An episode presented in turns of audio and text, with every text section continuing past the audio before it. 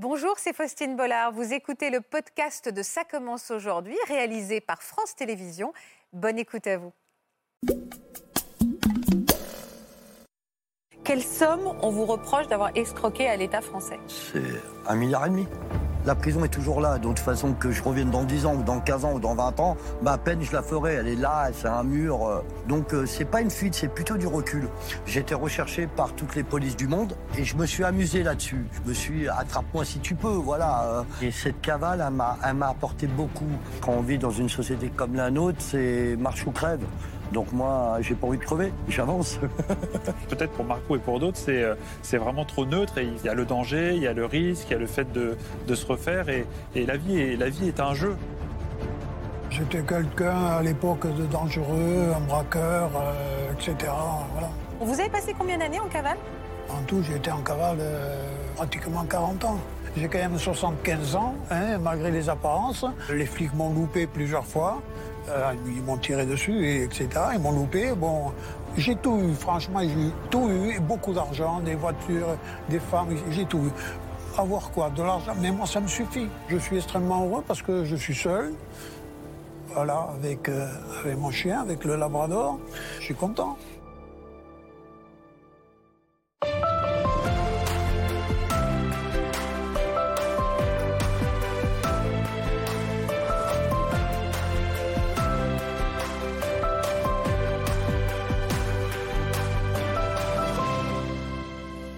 Bonjour à tous et merci pour votre fidélité. Nous poursuivons cet après-midi notre semaine spéciale justice. Merci d'être fidèle à notre émission et je vous présente nos deux invités. Le premier est surnommé le roi de l'arnaque. Bonjour Marco Mouli. Bonjour. Merci d'être avec nous.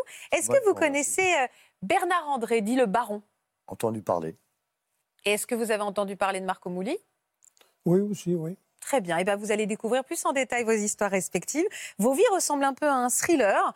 euh, et on va détailler ça avec vous. Et j'ai hâte de vous entendre me raconter vos, vos aventures ou péripéties. On va voir ça avec vous. Je vous présente Maître Marc Gégère qui est avec nous aujourd'hui. Et Maître professeur Florian Ferreri également, qui est psychiatre et qui va nous accompagner pendant une heure. Marc, on va commencer avec vous. Votre nom et votre visage commencent à être très, très connus du grand public. Le documentaire Les Rois de l'arnaque, dont vous êtes l'un des personnages principaux, a déjà été regardé près de 10 millions de fois. Le Roi de l'arnaque, ça vous a... 17 millions. 17 millions Très bien, donc plus 10 de millions en France. 10 millions en France, 17 millions. Vous êtes fier de ça d'ailleurs? Il a été regardé? Ouais. Ouais. ouais, ouais. Ouais. Au début, non, mais là, ouais. Et est-ce que vous aimez qu'on vous affuble du nom euh, Le Roi de l'arnaque? Non, je m'appelle pas le roi de l'arnaque. Pour moi, c'est pas le roi de l'arnaque. Je suis un affairiste. Donc, euh, qu'on m'a donné ce surnom, euh, ça me déplaît, ça me déplaît pas non plus. Ça veut dire ça va avec, ça va avec la lumière, ça va avec le personnage, ça va avec le nom. Mais pour moi, d'être affairiste, est-ce que c'est une arnaque? Je sais pas. Vous dites que ça va avec le personnage. Vous vous considérez comme un personnage? Pourquoi Je me considère comme un personnage parce que tout ce que j'ai fait dans ma vie, euh, pour moi, je l'ai bien fait. Euh, parti d'où je suis parti, euh, ça a été pour moi du négatif au début, dans ma jeunesse, très jeune. Et puis là, je suis arrivé à des stades. Je parle pas de l'arnaque, je parle pas de tout ça, mais je suis arrivé en tant qu'homme d'affaires et de savoir faire les choses à un niveau sans ni lire ni écrire, euh, à des choses magnifiques. Magnifique? Ouais, pour moi, ouais, je parle pas de l'arnaque. Je parle pas de l'arnaque. Donc, outre l'arnaque, vous êtes fier de votre parcours? Ouais, oui, je suis fier de mon parcours. Et alors, l'arnaque, vous sentez quoi? Vous regrettez? Euh, de dire que je regrette, oui, bien sûr. euh, J'aurais préféré mettre euh, mon intelligence et mon savoir-faire sur une chose qui est vraie, qui est- qui- qu'on ne fait pas de mal aux gens. Mais pour moi, l'arnaque, je ne sais pas qu'est-ce que ça veut dire pour moi quand je monte une affaire. Pour moi, ce n'est pas une arnaque. Peut-être par la suite, ça devient une arnaque. Parce qu'en France, on n'a pas le droit de gagner beaucoup d'argent. Et quand on gagne beaucoup d'argent, on est visé. Hmm. Et on se, fait, euh, on se fait contrôler, on se fait avoir, on se fait perdre notre société. Vous savez, moi, j'ai été plusieurs fois coté en bourse et dans mon existence de vie. Et puis, à chaque fois, j'ai eu des contrôles. Et mes contrôles m'ont éclaboussé. Je n'ai pas eu de pénal, je n'ai pas eu de prison. J'ai été relevé de, de mes fonctions plusieurs fois parce qu'il y avait une sale gestion. Mais je suis très, très content d'avoir abouti à des choses importantes. Est-ce que vous êtes quelqu'un d'honnête, Marco? Avec euh, les êtres humains, ouais, beaucoup, beaucoup. Et avec Non. le reste, c'est quoi alors les Le reste, c'est je me défends dans ma vie. Vous savez, il y a, quand on vit dans une société comme la nôtre, c'est marche ou crève. Donc moi, j'ai pas envie de crever, j'avance. Vous allez nous raconter les cinq mois, votre- vos cinq mois euh, complètement euh, fous de cavale. Ouais. Vous avez parcouru combien de pays? 17, mais 14 euh, qu'on a, qu'on a voulu euh, dire dans le livre, parce qu'il y a trois pays euh, qu'on n'a pas voulu parler d'eux. Voilà, parce que c'est des pays que je travaille avec et on veut pas les, on veut pas du tout le dire. Les pointer du doigt. Voilà. Euh, on va regarder quelques images qui Ouais. retracent votre enfance pour comprendre un petit peu votre parcours, Marco. Regardez. Mardoché Mouli, dit Marco Mouli, né à Tunis, en Tunisie, et grandit au sein d'une fratrie de sept enfants. Suite à la guerre des six jours, comme de nombreux juifs tunisiens, la famille Mouli vient s'installer en France, à Belleville, dans les années 60, alors que Marco n'est encore qu'un enfant. Ses parents ouvrent alors une boucherie dans la capitale. Dès son plus jeune âge, le jeune homme use de son bagou et de son culot dans les rues de Belleville. Il abandonne l'école à 12 ans et travaille avec son père. Jusqu'à l'âge de 18 ans, il vit avec sa famille et commence à chercher du travail à la fin de son adolescence. Il a à peine 20 ans lorsqu'il décroche un poste dans la publicité, sans savoir lire ni écrire, et met en place sa première arnaque. Quoi? Émotion. Quoi? Émotion. Pourquoi émotion? Dites-moi, Marco. Parce que c'est, c'est, pour moi, c'est le parcours d'une vie qui, a, qui était exceptionnelle. C'était tellement beau. On n'avait pas tellement besoin d'argent, mais on avait besoin de réussir pour manger. On n'avait pas besoin d'autant de millions que ça pour vivre, en réalité. Mais on, s'est construit, on s'est, on s'est fait.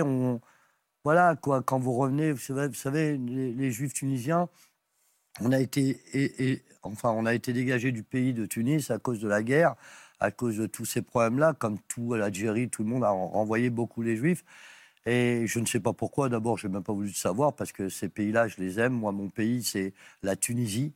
Euh, je suis juif arabe tunisien. Ça veut dire que j'ai tellement aimé. Tu- D'abord, je voulais pas partir de Tunis. Je voulais réellement pas, pas partir de Tunis. Et on est arrivé, euh, il nous, on est arrivé sans rien. On avait tout à Tunis. J'étais un enfant On, gâté. c'est votre famille. Hein? Voilà, toute ma famille. On avait tout à Tunis. On a, j'étais un enfant gâté, très très gâté à Tunis. Et puis on est arrivé sur Paris, on n'avait rien. On avait une valise euh, vide à l'intérieur. On n'avait pas de maison, on n'avait rien. Et je croyais que mon père, euh, qu'est-ce que je lui demandais, ma mère et mon père, ils allaient toujours me le donner. Et puis là, j'ai vu qu'il n'y avait plus rien, qu'on dormait chez les gens, qu'on dormait dans les couloirs. Et je pense que c'est là que je me suis découvert, que, que, que j'ai vu qu'il fallait gagner de l'argent pour faire réussir ma famille. Et J'ai vachement avancé là-dessus. J'ai commencé très jeune à travailler. Mhm. À 12 ans, c'est énorme. Vous faisiez quoi comme métier? Euh, j'ai fait les marchés, j'ai lavé les pommes et les tomates pour les revendre. Euh, j'ai été boucher, j'ai été charcutier, j'ai été coiffeur.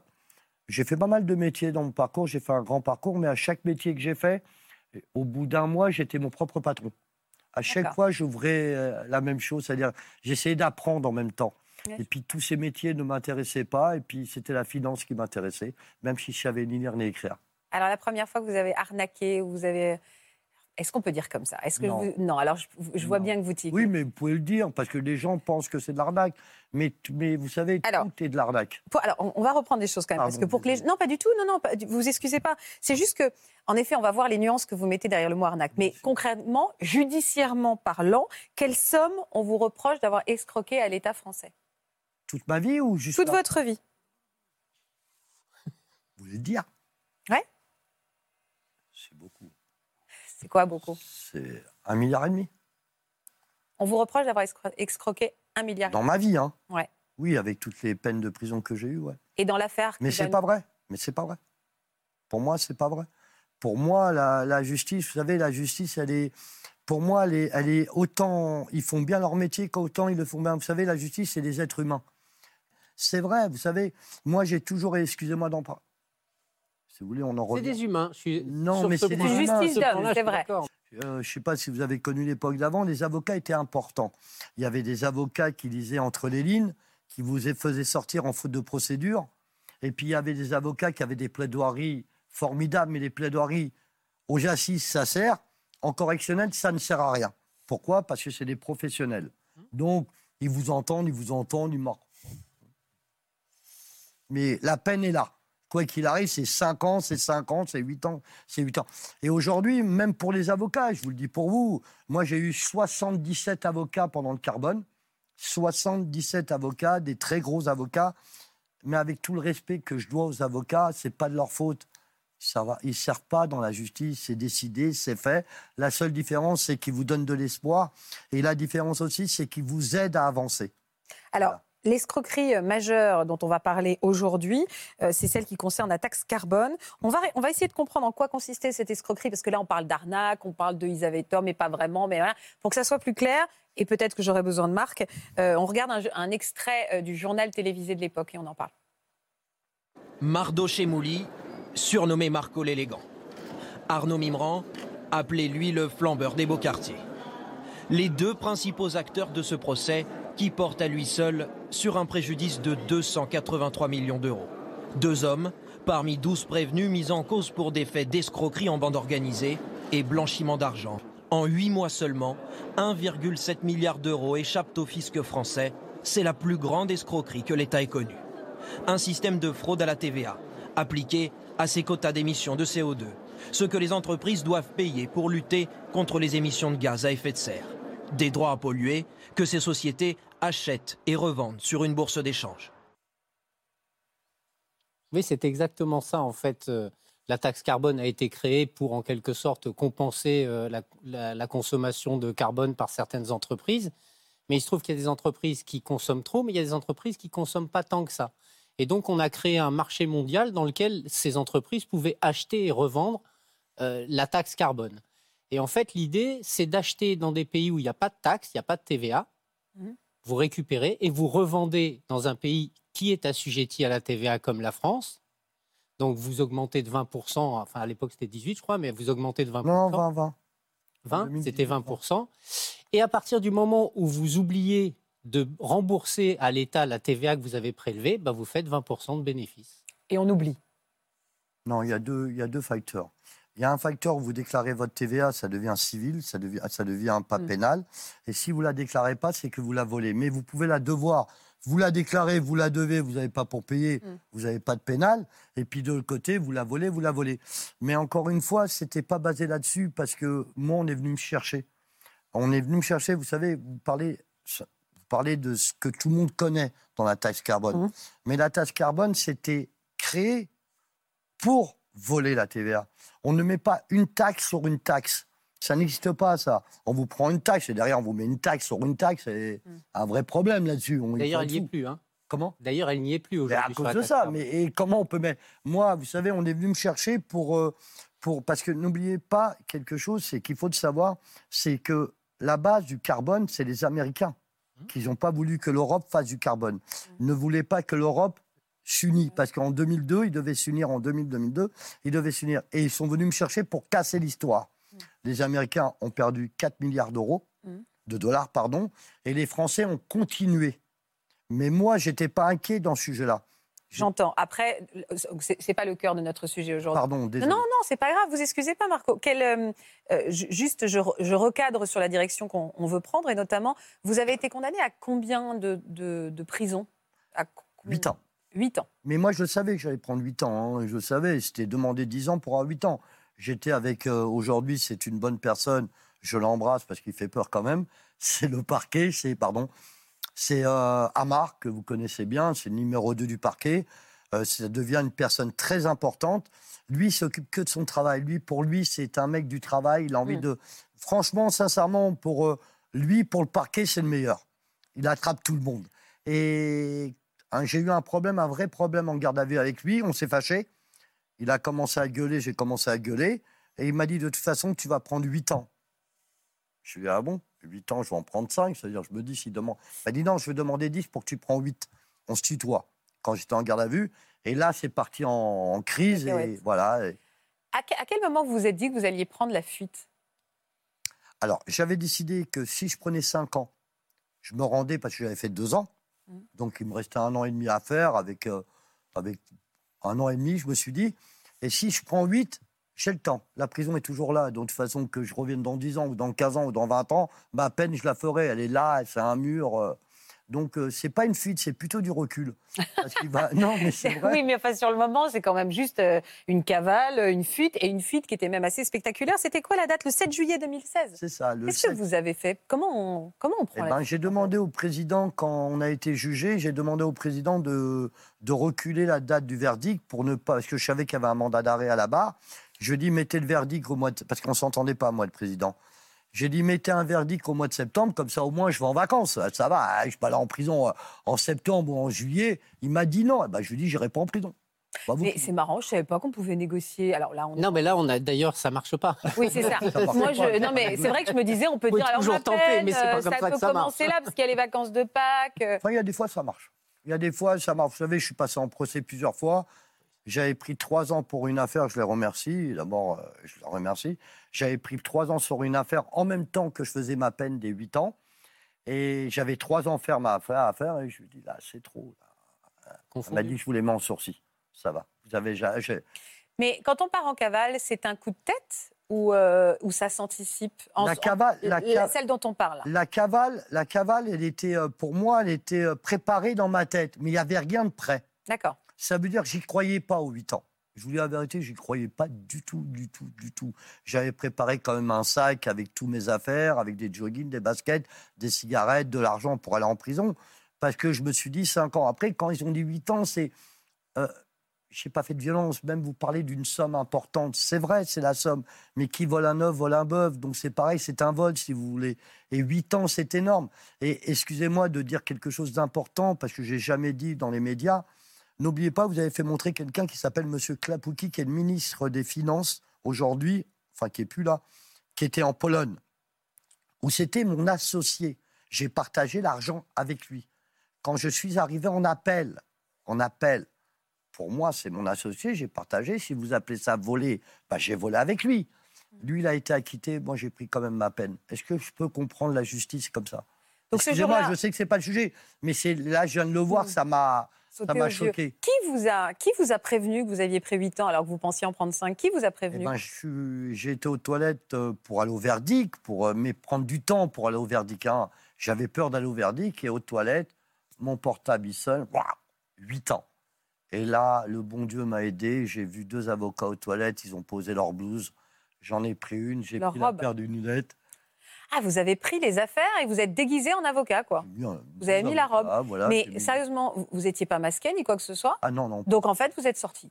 euh, bien, mais Mais vous n'étiez pas sous surveillance? Euh, si, mais j'étais sur surveillance à l'extérieur, pas à l'intérieur. Oui, mais vous, quand vous êtes sorti, ah, quand vous êtes sorti, en fait, on ne vous a pas reconnu juste parce que vous portiez cette robe? Je portais ces robes et je portais des lunettes rouges. Ah, les, traits, lunettes des rouges. carrés rouges. euh, J'étais au téléphone Pourquoi des lunettes rouges comme ça hein, parce qu'il y avait des lunettes rouges posées sur la bobo. Ah oui, d'accord, ok. Donc on vous a pas, on n'a pas fait le rapprochement. pas euh, fait la le robe a été plus et en forte même que votre temps, euh, j'ai continué le, le vice jusqu'au bout. J'étais au téléphone devant les gendarmes. Je dis OK, ma femme, je vais chercher les enfants. Je défends M. Moulier et j'arrive. Il est, on l'attend, on l'attend. Et en même temps, je partais, je partais, je partais. J'ai couru et je suis monté dans une Smart. Il y a un chauffeur qui m'attendait. Ah, il vous attendait, donc ça veut dire que vous aviez anticipé les choses. J'ai anticipé le scooter et la Smart. Au cas où. Je suis rentré par quelque part où il y avait le scooter, comme ça, si les flics, enfin la police, me surveillaient, il y avait le scooter, ils pensaient que j'allais sortir de ce côté-là, et j'avais pensé à la Smart de l'autre côté. Donc vous n'aviez pas anticipé de vous, de vous échapper, mais vous aviez quand même une Smart et un scooter au cas où. Bah, et si je prenais 8 ans, c'était sûr que je partais, Oui, c'est ça. et si je prenais 5 ans, je me rendais. Donc vous, avez, vous êtes monté dans la voiture et vous avez euh, filé droit. Est-ce que vous aviez une idée de là où vous, avez, vous alliez? Vous aviez déjà anticipé votre cavale Oui, je voulais voir ma femme et mes enfants avant de partir, parce que je ne savais pas pour combien de temps je partais. Ils étaient où? À Cannes. Donc vous, avez, vous êtes allé à Cannes en Smart? Je- Non, j'étais à Cannes en train, en TGV. J'étais à Cannes en TGV, je suis arrivé à la gare pour un peu, parce que j'avais très peur quand même, hein, j'avais très peur, j'avais toujours mes papiers moulis. Donc, euh, oui, vous savez, à la gare, il y a beaucoup de policiers Ah, avec des sûr. chiens. Et j'avais peur de me faire arrêter, j'avais beaucoup d'argent sur moi. Et j'avais peur de me faire arrêter parce qu'aujourd'hui, les chiens sentent la drogue et sentent aussi l'argent. Ah. Aujourd'hui, ils sont professionnels là-dessus. Donc j'avais très peur. Et j'ai vu un chanteur qui chantait à la guitare et j'ai essayé de, de marcher un petit peu avec lui. Donc je lui ai dit, viens voir. Je lui ai dit, t'as de l'argent? Il m'a dit non. Je lui ai dit, où tu vas? Il m'a dit, dans le sud. Je lui ai dit, je te paye ton billet en première classe et je te donne de 300 euros et tu montes avec moi dans le train et tu vas me chanter, tu vas un peu me- m'apaiser dans le train. Et ça s'est bien passé. On a tiré la guitare, j'ai chanté avec lui en passant les flics. Et voilà, quoi, ça s'est bien passé jusqu'à la gare. Après avoir vu vos enfants et votre femme, euh, vous aviez conscience que vous n'alliez pas les voir pendant quelques mois? J'avais conscience, mais j'étais sûr de moi que j'allais les voir. J'étais sûr de moi parce que j'étais sûr de moi de, de revenir vers où ils étaient. Ils étaient en Israël et je savais que j'allais terminer en Israël. Et je pensais euh, m'arrêter en Israël. Je pensais m'arrêter en Israël. Je pensais vraiment, vraiment euh, vivre en Israël avec ma femme et mes enfants. Et après, je me suis dit, il faut être lâche pour faire ça, de vivre dans, un- dans une prison dorée. Et je me dis, allez, je, fais encore- je continue à faire le tour du monde. Et puis c'est pas, la- c'est- c'est pas lâche, la cavale? Non, c'est du recul. Non, parce qu'une cavale, au contraire, une cavale, comment vous pouvez appeler une cavale lâche? C'est parce que vous pouvez prendre plus. Ça veut dire que vous avez une peine de 8 ans, vous pouvez prendre 2 ans en plus parce que vous avez fait une cavale. Mmh. Donc je n'appelle pas ça lâche. Alors, vous aviez pas peur de faire ça, justement? Non, j'ai pas peur. Vous savez, 8 ou 10, euh, on en a plus à 2 ans près. Mais hein. vous vous étiez dit, je vais me rendre à un moment, parce que vous dites, je prenais du recul. Donc, vous saviez qu'à un moment, vous alliez devoir être confronté Je à cette savais que peine? j'allais être arrêté. Parce que je ne me suis pas mis en cavale dans une cave quand même. hein. J'ai fait une super cavale. hein. C'est-à-dire, ça veut dire quoi, une super cavale? Alors, une super cavale, ça veut dire que je me faisais montrer. J'étais recherché par toutes les polices du monde. Euh, J'étais sur Interpol liste rouge. Vous savez, c'est quoi liste rouge Mm. même, hein? C'est pas Interpol seulement. C'est-à-dire que j'avais vraiment envie de me coincer. Vraiment envie de me coincer. Et, euh, et je me suis amusé là-dessus. Je me suis attrape-moi si tu peux. Voilà. euh, si tu m'attrapes, hein, je me rends. Si tu m'attrapes pas. donc, si c'était un jeu? Pour moi, oui, c'était un jeu. Inconscience, mais jeu. Parce que j'arrive pas à savoir le- le- la raison d'être de cette cavale. C'est-à-dire que vous voulez, vous me dites, je prends du recul parce que je sais qu'après je vais aller longtemps en prison. Donc clairement, on va se le dire, vous êtes pendant cinq mois en train de vous dire, je vais profiter de la vie, quoi. Je vais profiter de la vie. Je vais arranger toutes les histoires pour ma femme, pour mes enfants. Il faut de l'argent, il faut ci, il faut ça. Il faut des avocats, qui je prends, qui je prends pas. D'accord? Il faut organiser le dehors avant d'organiser l'intérieur. L'intérieur, ça s'organise quand vous êtes à l'intérieur. Et puis l'extérieur, quand vous vivez en prison, ça n'existe plus l'extérieur. Donc j'ai une famille quand même. Ouais. J'ai des affaires, il faut que ça tourne, il faut que j'organise tout ça. Donc dans chaque pays où vous allez, je faisais venir mes avocats, je faisais venir mes gérants, je faisais venir mes PDG de boîte. Donc tout le monde savait où vous étiez finalement. Non, le- je les faisais venir à l'aéroport le jour où je partais. Ça veut dire que je les voyais, Ah. c'est-à-dire que je changeais de pays en même temps que je les voyais. Mais alors attendez, il, est- il venait d'où cet argent? C'était toujours l'argent que vous non, aviez c'est arnaqué de l'argent que je gagnais, je travaillais. Non, on m'avait coincé mon argent. Il y a un pays qui me reste, dans les 14 pays, il y a un pays qui me reste de l'argent, donc à vous de les trouver. C'est beau. D'accord. Donc il vous restait de l'argent de ce pays-là Il me restait a, un peu d'argent et puis j'en ai gagné beaucoup quand qui a même. financé cette cavale. en fait. Non, non, non, j'en ai gagné beaucoup. Mais on n'est pas plus exposé quand on va dans des grands hôtels, Si, si, si. plus que quand on se cache en fait. Parce que là, vous ne vous cachiez pas, vous avez mené une belle plus vie. le quoi. manchon est gros, plus il est vrai. Voilà. À quoi ça sert d'aller dans une cavale, dans une cave? Autant aller en prison, euh, autant faire sa peine. Et il faut être. euh, Excusez-moi, hein. Et donc vous avez savouré cette vie aussi particulière pendant cinq mois? Sabrer. Je l'ai expliqué, je le redis. Je ferai un an de prison pour refaire cinq mois de cavale. Ça a été pour moi. J'ai vécu une vie de rêve, j'ai vécu dix vies, moi, dans ma vie.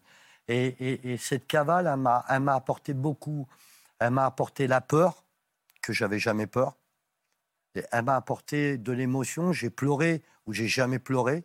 Elle m'a apporté beaucoup de choses dans ma vie. Et puis la prison et ma cavale m'a pris énormément de recul.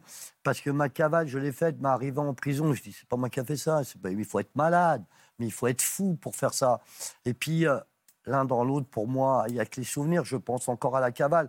Euh, Julie Madar l'a écrit, mais j'en parle tout le temps dans- pour rigoler de mes anecdotes. Euh, C'est Moi, je trouve ça de, de folie de faire des choses. Attention, hein, je dis pas de voler, je dis pas de tout ça. hein, mais je trouve ça de folie de faire des choses que c'est impossible à faire. Et je les ai faites. Et pour vous, vous vouliez vous prouver quelque chose? Ouais, comme je me prouve tous les jours à moi-même. C'est tous les jours, il faut se prouver. Vous aviez anticipé, vous, êtes- vous aviez mesuré vos risques en disant je sais que je me ferai prendre au bout de 5 C'est ça qui m'a fait tenir. C'est parce que je me dis, je veux me faire attraper. Puis le jour où je me fais attraper, bah, je me fais attraper. Oui. Et le jour où je me suis fait attraper en Suisse, c'est là où je voulais aussi me sauver. Parce que j'avais plus envie de, j'avais plus envie de me faire attraper. C'est trop. J'étais à Genève, j'étais en boîte, j'étais en train de rigoler, bam, bam, bam. Et là, ça m'a mis un coup au ventre. L'adrénaline est arrivée. Et puis le directeur est venu. C'était un Italien que je connaissais très bien. Et il me dit, Marco, je suis qu'est-ce Il me dit, la police sont venus me poser des questions sur toi. Je dis où ils sont? Il me dit ils sont là-bas. Je dis envoie-leur deux bouteilles de champagne. Et, mais je leur ai envoyé deux bouteilles de champagne et puis je me suis dit bon, à mon avis en Suisse ils vont pas m'attraper. Je pense que le, le pénal est différent qu'en France. Et puis mes avocats voulaient que je me fasse attraper ou à Genève ou en Israël. En Israël, ils ne voulaient pas de moi. En Israël, ils ne voulaient pas de moi. Donc à Genève, ils m'ont attrapé euh, comme si qu'ils avaient attrapé Musclor. Et puis. euh, C'est-à-dire? ça veut dire qu'ils m'ont attrapé comme, qui- comme si j'étais le plus grand terroriste au monde. Euh, ça veut dire, j'ai rien compris, c'est que de l'argent. C'est un braquage au stylo. Il n'y a pas eu de calibre, il n'y a pas eu de tout ça, donc il n'y a pas de méchanceté, il n'y a pas de violence. Ma cavale, elle a été formidable. Ils voulaient absolument m'attraper, et, et- mais, mais j'ai pris de l'argent comme tout le monde en a pris. Quand vous voyez les hommes politiques, ils en prennent. La seule différence, c'est que moi, j'ai remis l'économie, j'ai remis mon argent que j'ai gagné, et puis vous voyez les hommes politiques, ils gagnent des millions d'euros et des centaines de millions, ils achètent des tableaux, et on voit plus l'économie, quoi. Voilà. Quelle émotion vous envahit quand vous avez été attrapé? Est-ce qu'il y a un soulagement de ne plus vivre euh, sous le sceau du, sous, le, sous une épée de Damoclès avec ce danger permanent aux trousses? Alors, quand je me suis fait attraper, euh, je pensais m'en tirer. Je pensais vraiment m'en tirer parce que quand ils sont venus m'attraper, c'était 40, euh, les iris, bam, bam, bam, bam, bam, bam. Et j'ai rien compris. Ils ont braqué mon chauffeur et mon ami. Et moi, ils m'ont dit, euh, Monsieur Mouli Mardoché. J'ai dit, paf, il y a un moment où je peux m'échapper. Pourquoi? Parce que c'est pas possible qu'ils me braquent pas, qu'ils me mettent pas. à- par terre et je leur dis non, je m'appelle Michael Bellassel, je m'appelle pas Mouli, euh, je comprends pas là. Puis j'ai vu qu'à à force de parler, à force de continuer à leur dire ça, ils ont été voir, et elle a été- il a été voir sa collègue, il lui a dit c'est pas lui, je te l'ai dit. Donc j'ai dit, il y a un moment où je veux, euh, je veux, je veux me Il y a eu un petit moment de flottement. Voilà, j'ai dit ça y est, j'y vais. Et puis là, j'ai vu que c'était bon, j'ai fait un bordel pour dire oh, je vais vous attaquer la Suisse, je ne comprends pas. Mon père m'a donné 100 millions pour investir dans l'immobilier, donc il faut me lâcher là, ça suffit le bordel, ça suffit. J'ai été un peu plus haut, et puis y y il y a la fille qui est arrivée, elle m'a fait flac. Elle m'a pris une photo, c'est parti sur Interpol, c'est revenu. Et là, je pouvais plus rien dire. Et d'un seul coup, les voitures Interpol est arrivées. Je connaissais le boss. Et le boss, je lui dis Oh, comment vas-tu? Et lui, il me dit Non, je vais mal. Je suis content de t'avoir attrapé. Là, on n'est plus copains. Voilà comment ça s'est passé. Et je regrette de m'avoir fait attraper sur le moment parce que c'était vraiment bizarroïde pour moi d'être attrapé. C'était, j'avais peur parce que j'avais peur parce que déjà, j'étais pas en France. Je ne connaissais pas la prison de Genève, enfin de Suisse. Je connaissais pas les autres prisons. Vous n'aviez pas le contrôle. Voilà, bravo, vous avez dit le mot. J'avais pas le contrôle, j'aime bien avoir le contrôle. Mais ça va, ça a été. Ça va. Et on a l'impression presque que vous, vous avez vécu tout ça comme un jeu. C'était ah, fun, quoi. mais Enfin, est-ce- quand on vous écoute, hein, je ne dis pas que ça l'est, mais... Mais est-ce que la vie, c'est pas un jeu? Franchement, de vivre la réalité de la vie, vous croyez pas c'est comme ça que vous avez fait le choix de la vivre, en tout cas. Mais même cette cavale, vous avez décidé que, voilà, que vous êtes... Ma vie est un jeu. Pour moi, ma vie est un jeu. Pour moi, je, je la vis en adrénaline, je la vis autour de moi, je la vis comme il y a des challenges. Vous savez, une vie normale, qu'on va travailler, qu'on rentre à la maison, qu'on mange un repas, qu'on va dormir, qu'on va assis. Pour moi, c'est pas une vie. Moi, j'ai envie de m'éclater dans ma vie. Vous m'avez dit tout à l'heure que vos avocats voulaient que vous fassiez attraper ça. Il n'y a pas un devoir... Pardon, question un peu folle. Vous savez que votre client est en cavale. Vous savez qu'il se retrouve euh, à Genève. Vous n'avez pas de devoir vis-à-vis de la justice française. Ça ne fait pas de vous un complice si Au vous ne le rapportez pas, le ramenez pas, Au pardon contraire, je suis tenu au secret professionnel. Il peut même débouler dans mon bureau en me disant qu'il vient de tuer sa femme, qu'elle est dans le coffre. Je peux rien en faire. Je n'ai absolument pas le droit de révéler quoi que ce soit qu'un client ait pu me dire. Et Ah. je suis le- une des rares professions à être intégralement protégée pour ça.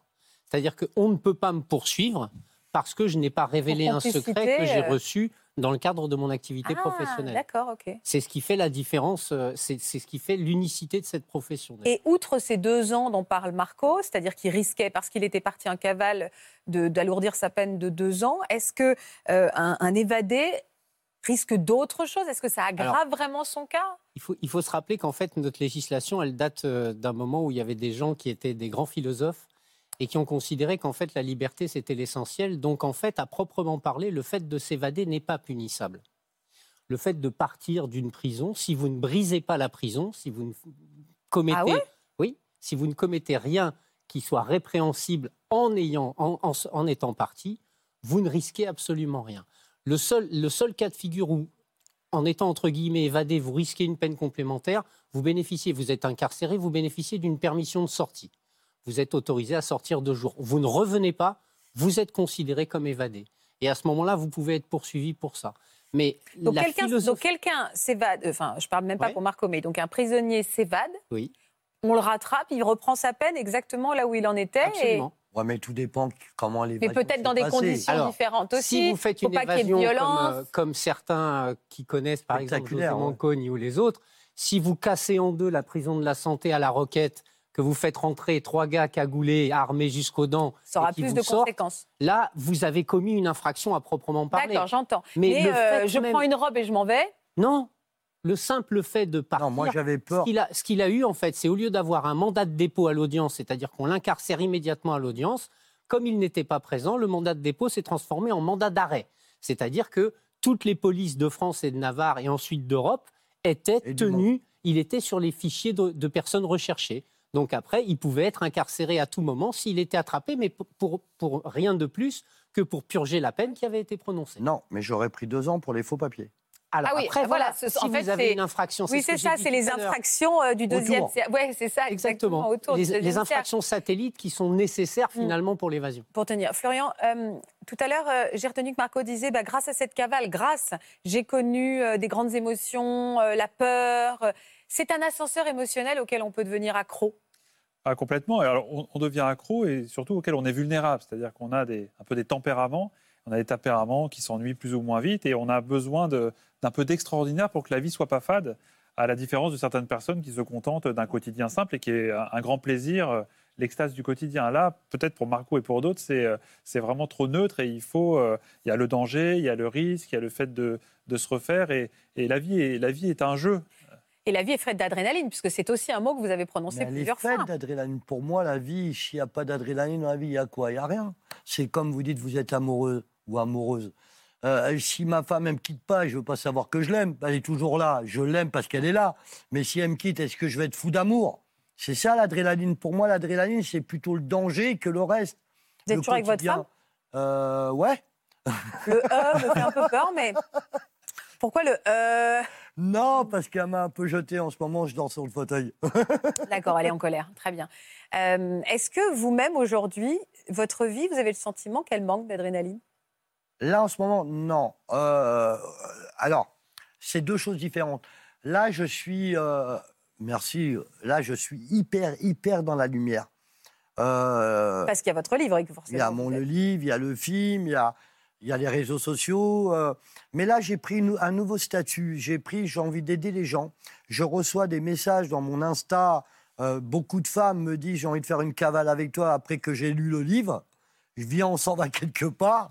Et puis, tu as des hommes pareils. Hein. Et, mais mais j'ai envie d'aider les gens. Ça veut dire que je me dis comment, dans cette terre, on n'arrive pas à gagner de l'argent? On parle pas dans le mauvais choses, on parle pas dans, on parle, je parle dans l'honnêteté. Moi, j'ai gagné beaucoup d'argent en vendant des pommes. J'ai gagné beaucoup d'argent en vendant du merguez dans le 14 juillet. J'ai gagné beaucoup d'argent en faisant ce que je faisais. Donc, euh, moi, pour moi, de gagner de l'argent, c'est de se lever le matin, de gagner même. On, ne s'en sort pas avec 1500, 2000 euros, on s'en sort pas tous les mois. Mais la différence, c'est qu'une fois vous travaillez, vous êtes dans le stade. Et une fois que vous êtes dans le stade, vous apprenez que pourquoi pas vous et l'autre. C'est-à-dire votre patron, vous faites pareil, puis vous gagnez beaucoup d'argent. Euh, j'en- J'entends ce que dit euh, Marco. Je réagis sur ces témoignages qu'il reçoit sur euh, ses réseaux sociaux, à savoir des femmes qui disent euh, Emmène-moi, par où tu veux, euh, je rêve d'une cavale avec toi. Pourquoi c'est aussi euh, ro- romancé? Enfin, Pourquoi ça, ça paraît aussi romanesque une cavale? Ah, Il y a un côté fascinant parce qu'il il y, a, il y a ce qu'on ne pense pas être capable de faire, il y a le côté, euh, il y a l'aventure, ça a toujours euh, plu, et, et il y a cette aisance, cette facilité à, à, à mettre du, du piment dans, dans- dans le quotidien qui, qui, qui fascine. C'est-à-dire que euh, beaucoup de, de femmes peuvent se plaindre d'une certaine monotonie, et ça, ça ce qui casse les codes fait rêver. Beaucoup, énorme même. Si je peux me permettre, euh, une cavale dans les hôtels 5 étoiles sur 14 pays différents, en se déplaçant en jet, il y a pire. Oui, mais en ayant peur de se faire attraper. tout- Moi, j'aurais Mais peur- moi, c'est pour Oui, mais moi, on vit dans la peur que Mais quelqu'un débarque à 6 h du accompagner matin dans ma chambre d'hôtel pour prendre mon homme, j'aurais Voilà. pas envie, quoi. C'est la seule chose que vous risquez, parce qu'accompagner quelqu'un en cavale, tant que vous l'aidez pas, euh, vous n'êtes pas Oui, punissable. mais qu'est-ce qu'on considère aider? Ah, ah, Ma bonne dame. une bonne question. Ma bonne dame. Qu'est-ce que vous pensez quoi Excusez-moi? Qu'est-ce qu'on estime ce que c'est que d'aider? Parce qu'elle dit oui, si vous l'aidez pas, je dis bah alors partager sa vie, euh, euh, être avec lui, euh, le soutenir psychologiquement, est-ce que c'est l'aider? Non, c'est lui, fournir, c'est lui fournir des moyens. Vous lui fournissez un, pa- un passeport, vous lui donnez de l'argent, vous lui donnez une voiture à disposition. Là, vous l'aidez. Euh, je, suis très, je suis très embêtée avec vous, Marco, Ah parce bon, que oui, non, non, parce qu'en effet, euh, vous, êtes, vous êtes un- même la façon dont vous êtes habillé, tout ça, vous êtes un personnage de très romanesque, ça, je suis d'accord. Je le prends en compliment. C'est un compliment. Merci. Et en même temps, vous êtes aussi un, un voyou aussi, quoi.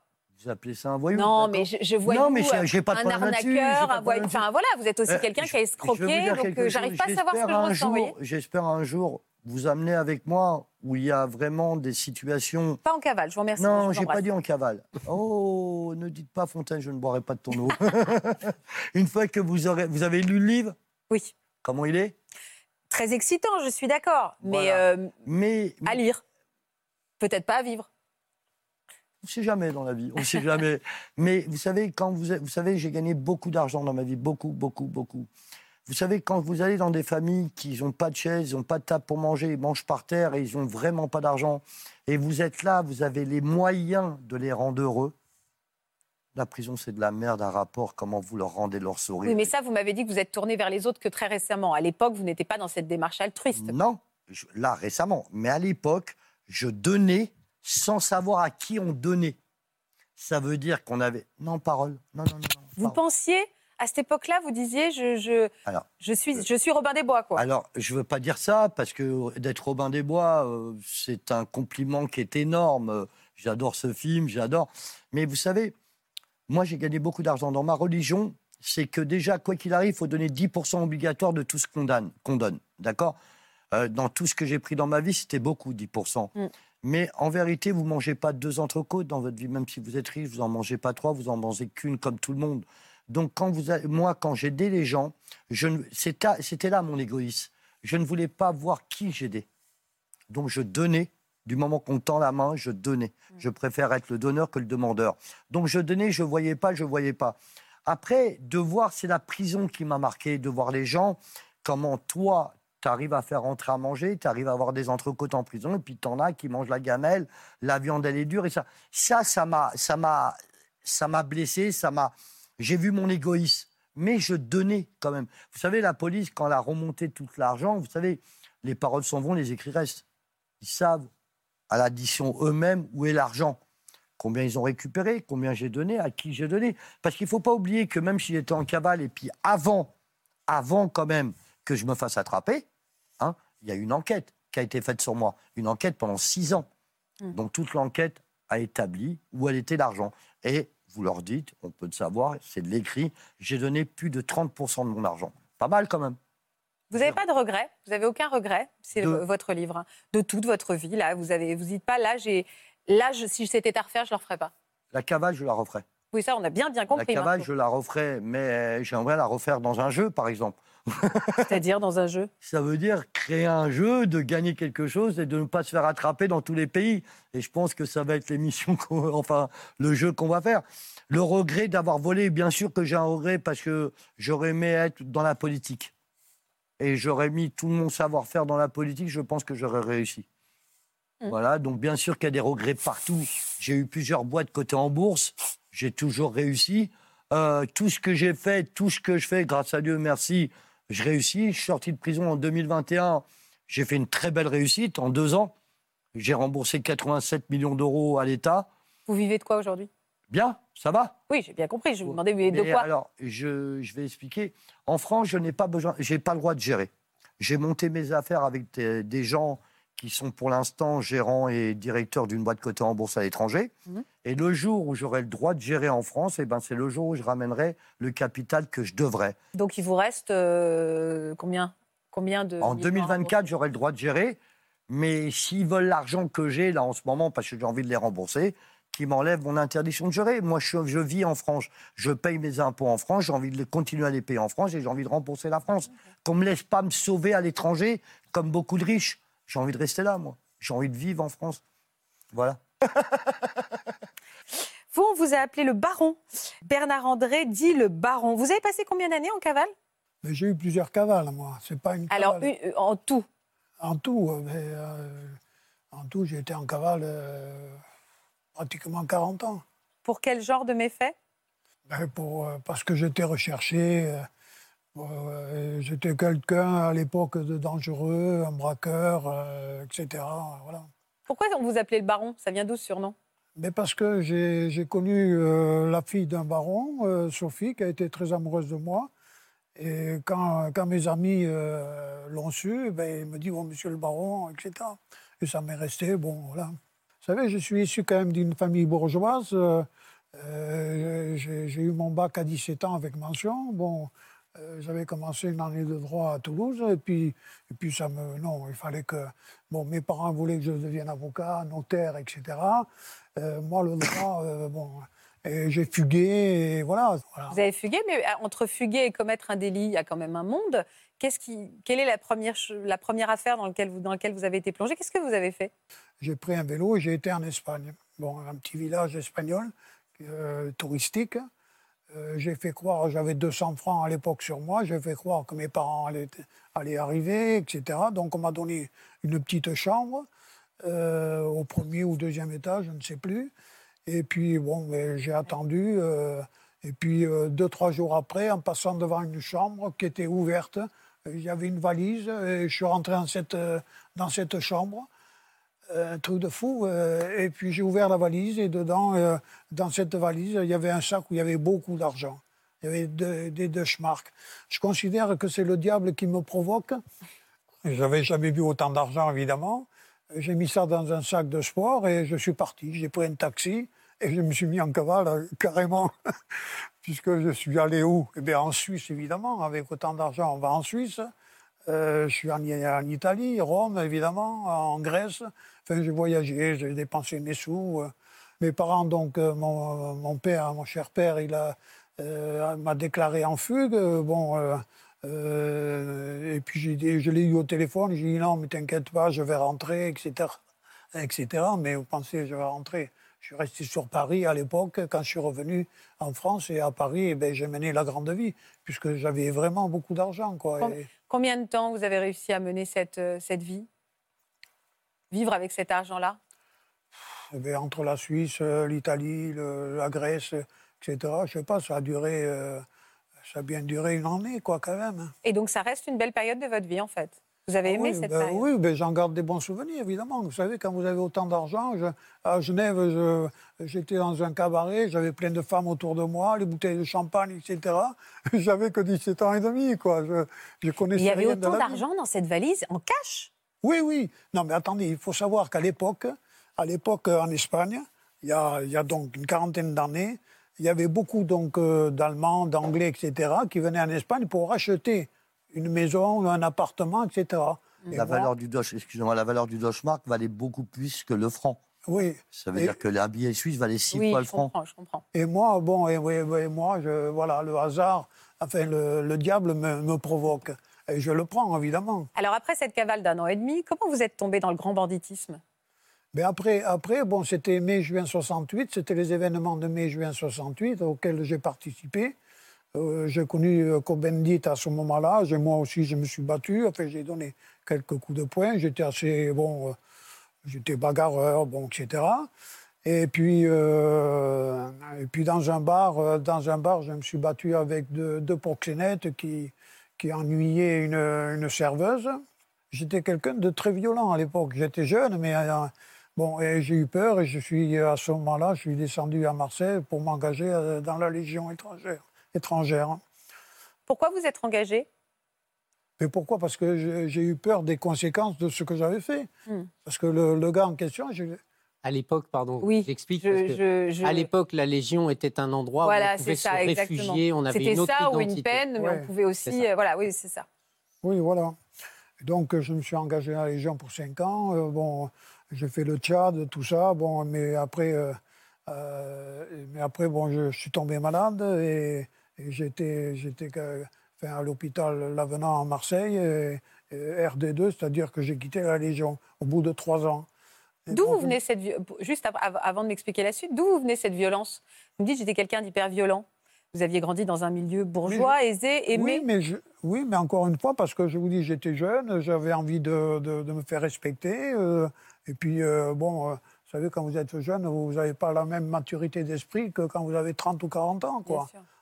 Donc, c'est de là que remonte votre premier braquage, à la sortie de la Légion étrangère? Non, mais après, quand je me suis retrouvé à Paris, je suis, re- je suis revenu à Paris. bon, il, il fallait que je vive. Donc, euh, je me suis procuré une arme et puis je, je braquais, euh, je braquais, quoi. Euh, le truc, à l'époque, très facile. Vous agissiez seul? Oui, On vous a pas, vous n'êtes pas dit, je vais faire une bande? Une bande, non. Non, j'en sais rien. Non, non, non, j'étais un solitaire. Et puis parce que moi, j'étais. gang? Bon, j'étais bon, ancien militaire, enfin, j'avais une vue de la chose. je- je- et puis, pour moi, c'était direct, quoi, je ne perdais pas de temps.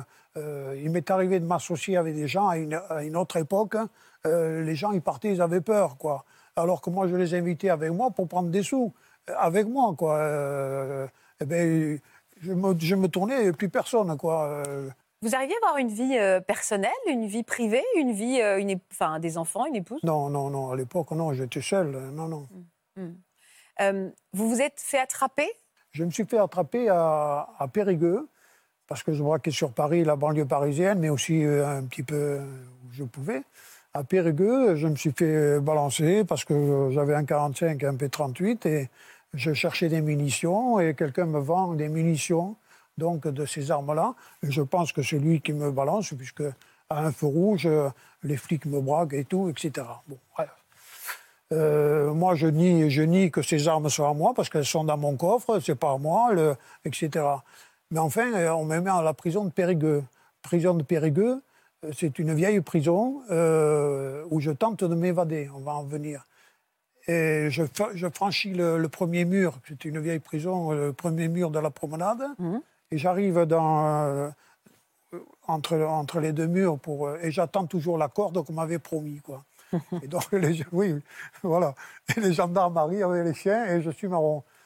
Et là, là d'office, je suis, je, je suis fiché en DPS. Je me fais 45 jours de mitard. C'est pas facile, hein, parce que, vous voyez, euh, euh, j'ai fait de mal à personne, hein, mais je me prends 45 jours de mitard à Fresnes.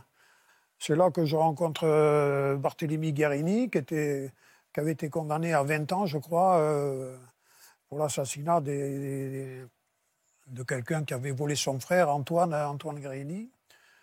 Euh, donc, euh, je me prends mes 5 ans, et c'est là où je rencontre le, milieu corse, quoi, qui sympathise beaucoup avec moi. Euh, Il y a Simon Pierrange, Simon Pierry, il y a enfin, Fanfan Luciani, tout ça, qui deviennent. Quand je sors en liberté, trois ans et demi après, je vais faire des commissions, évidemment, je deviens très ami avec François, avec François Marc-Antony, bon, euh, etc. hein. Voilà. Tout ça, c'est les grandes figures du banditisme corse. Et je suis pris à la bonne parce que je suis jeune, je suis vaillant, je suis, euh, je suis parti en, en Espagne quand même hein, euh, pendant longtemps. Euh, J'avais un ami qui était qui faisait partie du, du Gale Rouge euh, en Espagne, bon, que j'ai aidé. euh, j'ai été moi aussi un galeux à une époque. Et Marbella, j'ai vécu à Marbella, Puerto Banús. Vous flambiez pendant cette période de cavale, vous aussi? Non, non. Non, non, euh, Marbella, vous savez, on était ultra protégés. euh, Ouais. euh, le gars, parce qu'on était en lutte avec, contre le TA. hein. Mm. Et donc, euh, c'était un peu spécial. Mais en fait, c'était, on était sous, sous la protection du gouvernement espagnol à l'époque. hein. bah Alors, elle ressemblait à quoi votre vie en Espagne, par exemple? J'habitais Puerto Banús, j'avais, un appartement qui faisait euh, 150 mètres carrés à peu près, tout seul. Enfin, tout seul, euh, pas tout le temps, mais bon, euh, j'avais beaucoup d'argent parce que euh, braquer, braquer à Marbella, c'était, grotesque, il fallait pas le faire, c'était grotesque. Alors j'ai, volé des gens qui avaient beaucoup d'argent pour, euh, pour vivre comme eux, quoi. hein. Comment s'est terminée, votre cavale? Euh, mais c'est moi qui ai décidé de, de, de- de tout arrêter, tout ça. Quand mon ami euh, Canferrand est décédé, je, n'avais plus de protection, quoi. Et on savait qui j'étais, évidemment. Et donc j'ai décidé, je, Interpol, euh, j'étais évidemment recherché par Interpol. Euh, j'ai décidé de rentrer en France au bout de 10 ans, parce que j'avais, euh, il fallait que je reste tranquille pendant 10 ans. Et donc, euh, 10 ans et quelques mois après, je suis rentré sur Nice, j'ai demandé mes papiers, etc. Quand j'ai eu mes papiers officieux, je suis rentré, euh, j'ai été m'installer à Aix-en-Provence. Alors, aujourd'hui, vous avez quoi comme vie? J'ai une vie très tranquille. Euh, j'ai tout eu, j'ai plus rien. Mais je suis extrêmement heureux parce que je suis seul. Voilà, avec, euh, avec mon chien, avec le Labrador. Je suis extrêmement heureux, je suis bien. Je, voilà, je, les après-midi, je vais, je vais boire un verre avec mes amis corses à Aix-en-Provence, évidemment. Ce sont mes amis, et voilà. Et, vous vivez de quoi? Vous avez une retraite? Mais je, je, vis avec une, une, très petite retraite de 800, 800, 800, 875 euros, je crois, un truc comme ça, euh, voilà. Mais ça me suffit, j'ai pas, j'ai tout eu, franchement, j'ai tout eu, beaucoup d'argent, des voitures, des femmes, j'ai tout eu. Avoir quoi De l'argent Mais moi, ça me suffit, ça me suffit. Vous n'avez aucune nostalgie de période de votre vie? Non, non, non, je considère que j'ai, moi j'ai eu une vie exceptionnelle, j'ai eu beaucoup de chance, beaucoup de chance.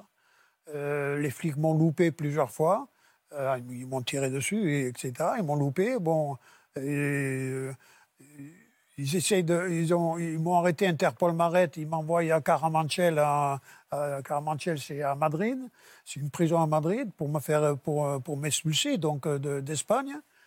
quand je suis, quand je suis quand je suis en attente d'expulsion, j'ai mon avocat, euh, mon ami, euh, qui est l'avocat de mon ami du, GAL qui défend le GAL, qui vient, qui vient me voir, et puis et je passe devant le président d'une cour principale espagnole pour m'estrader, quoi.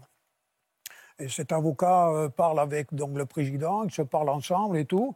le président me fait lever, il me dit je vais vous libérer, et il me libère. Hein. Ouais, c'était comme ça. Donc, euh, donc, donc euh, j'ai aucun regret. Vous savez, les gens que j'ai volés, quand je, je, vole, je vole un jour pour euh, beaucoup d'argent, des bijoux, etc. Bon, il y en avait pour, pour 100 millions de, de, de pesetas, c'est-à-dire à peu près 600, 650 millions de francs. Bon, mon ami dit fais attention quand même parce que son mari, euh, il est patron, il a deux bordels en, Allemagne. Hmm. Quel regret voulez-vous que j'ai d'un patron de, bordel qui a offert à sa femme des, rivières de diamants et tout. Je suis content, je suis content. Parce qu'à cette époque, il y avait beaucoup, beaucoup, beaucoup, beaucoup de proxénètes. Hmm. Ils faisaient travailler les femmes et ah c'était euh, les voyous, les vrais voyous à mental à l'époque. Ils n'aimaient pas les, les proxénètes parce que c'était lâche. Voilà. Donc les voyous comme ça, mentalité, ils disaient attends, euh, avec des mots vulgaires, celui-là va prendre des sous aux femmes quand même. Ah oui, oui. Et puis ils se faisaient vachement braquer les proxénètes. C'était mm. trop facile. Mm. Eh oui, bien sûr. Mais c'est vrai, cette capacité euh, euh, à rebondir, à pas regretter, c'est aussi ça s'intègre au fonctionnement un peu global, d'être un peu un fonceur, avoir le, le, goût du risque. Ça ne m'étonne pas que vous soyez capable de passer à autre chose sans vraiment regarder en arrière. C'est c'est à la fois une force parce que on se fait pas, on n'a pas des boulets qui nous retiennent et on n'a pas tellement de remords. Et c'est aussi des fois un peu un handicap parce qu'on peut avoir parfois du mal à construire parce que comme on a moins de fondations, bah, c'est un peu plus euh, un peu plus friable. Mais euh, non, mais moi, moi j'ai été un, aventurier. Bon, euh, j'ai été violent, c'est vrai, avec ceux qui le méritaient de manière sans regret. Et puis j'ai vécu vraiment une vie extraordinaire, sans aucun regret, sans aucun regret. Voilà, c'est tout. Après je me suis calmé. Bon, j'ai quand même 75 ans, hein, malgré les apparences. Euh, j'ai eu un triple pontage coronarien. Euh, donc, euh, je fais attention maintenant à moi. Mais bon, vous savez, la vie, la mort, ça fait partie de la vie aussi. Moi, je dis. Et puis voilà. non, voilà, j'ai un moral d'acier. Marc, parfois, il y a certaines des personnes que, pour lesquelles vous plaidez qui vous disent Oui, j'étais violent, mais il l'avait mérité. Alors, ben, je dis ça sous le son de l'ironie, hein, vous l'avez compris. Mais je vais vous hein. dire une chose, c'est quelque chose qu'on entendait à une époque où il y avait dans le milieu certaines règles, un code d'honneur. Il y avait des choses qu'on ne transgressait jamais. Et effectivement, dans ces cas-là, parfois, euh, les, les, gros voyous mettaient une rouste à un autre parce qu'il s'était mal comporté, parce qu'il avait enfreint les règles qui existaient dans le milieu. Et ce qui était assez surprenant, c'est que finalement, ces règles et ces gens qui respectaient ces règles dans le milieu, ils étaient toujours assez bien respectés par les policiers parce ah qu'il y avait ce code d'honneur. On savait que ces gens-là mm. enfreignaient la loi, mais qu'ils avaient un certain nombre de critères qu'ils ne transgressaient jamais. On touchait jamais aux femmes, on touchait jamais aux enfants, on faisait attention à un certain nombre de choses. Et ça, ça, ne les rendait pas. Euh, ils étaient toujours dans l'illégalité, mais ça les rendait quelque part un peu, plus, un peu plus respectables et un peu plus humains. Oui, oui, mais c'était une époque. hein. Vous l'avez très bien décrite. Ah oui, mais c'est C'était fini. une ça, époque. depuis longtemps. Moi, j'ai été, par exemple arrêté par le, le commissaire Broussard, qui, à l'époque qui était craint. hein, euh, bon, euh, j'habitais rue, rue Manin à l'époque à Paris. Euh, on m'avait proposé euh, de faire, enfin, d'assassiner le, le prince de Breuil, euh, de Broglie. Euh, J'avais pas dit non, euh, moyennant de l'argent bien sûr. Euh, C'était 10 briques à l'époque. Et puis, vous voyez, la vie comme elle est, parce que je l'aurais regretté, je, pense que je l'aurais vraiment regretté. Euh, il fallait, cet homme-là, il fallait, il fallait, il fallait qu'il disparaisse avant la fin de l'année. Euh, moi, en début, de, début du mois de décembre euh, 76, c'est les années 76, début de décembre 76, j'ai un grave accident de voiture. J'avais une Mini, une Mini Cooper à l'époque, et rue de Rivoli, je me fais percuter par une 500, Peugeot 504, je crois. Je me retrouve à l'hôpital Beaujon avec euh, de multiples factures, euh, comme à stade 1, stade 2. Enfin, je je m'en sors, mais et je ne peux plus donc faire face, faire face à- au contrat qu'on m'a proposé. Malgré tout, Broussard m'arrête avec ses hommes, je- ils me font une balayette, enfin, euh, ils me braquent et tout, et ils m'amènent donc au quai des Orfèvres. Quai des Orfèvres, je me trouve dans le bureau de Broussard. Alors Bernard qui me dit, je dis, Je- qu'est-ce que je fais là? Oh, tu le sais bien, écoute, on n'est pas venu te chercher pour Villetaneuse, c'est des braquages, pour ci, pour ça. Sois gentil, tu vas descendre à la criminelle, tu sais pourquoi tu es là. Ah bon, la criminelle, et pourquoi? Eh bien, tu verras, ne t'inquiète pas. euh, tu connais de vrai? Non, je connais pas. Tu connais? Je connais pas, je connais pas. Moi, je je pas tout, quoi. Je reconnais rien. Et il me descend dans la criminelle. Et il y a Ottavioli, à l'époque, qui est là, avec des flics autour de moi, les premières questions et tout ça. Entre-temps, ils ont, ils ont arrêté aussi un nommé Gérard Fraîche, que je connaissais aussi, parce que je l'avais un peu, euh, un peu corrigé pour un truc. Bon. Et j'ai plein de flics autour de moi qui commencent à me parler. Et puis au bout d'un moment, il n'y a plus personne. Il y a un flic avec moi. Gérard Fraîche reconnaît son délit, quoi, que c'est lui qui l'a assassiné. Je suis, euh, je suis relâché euh, trois quarts d'heure après. Parce que c'est- moi, je suis pour rien, quoi, vous voyez. Mais ça, ça, ça m'avait... euh, tout le monde me parle, ouais, t'as as vu le baron et tout. euh, et je suis obligé de partir de Paris, quoi. Parce qu'après, j'avais les flics derrière moi tout le temps, quoi. Voilà. On va s'arrêter là. Merci beaucoup en Voilà. tout cas. Merci. C'est moi qui vous remercie. Merci d'avoir passé cette heure avec nous et merci euh, de nous avoir euh, embarqués dans, voilà, dans vos aventures. Merci Marc, merci Florian. Merci à vous en tout cas de nous avoir moi. partagé avec nous. Bon après-midi sur France 2. Vous aussi venez témoigner dans Ça commence aujourd'hui. Vous êtes souvent attiré par des hommes ou des femmes déjà en couple et avez pour habitude d'être là numéro 2. Plusieurs hommes ont déjà quitté leur femme pour vous ou à l'inverse, aucun de vos amants n'a tenu ses promesses. Pour une autre émission, vous entretenez une relation étonnante avec celle qui était la maîtresse de votre mari ou celui qui était l'amant de votre femme. Si vous êtes concerné, laissez-nous vos coordonnées au 01 53 84 30 99 par mail ou sur le Facebook de l'émission.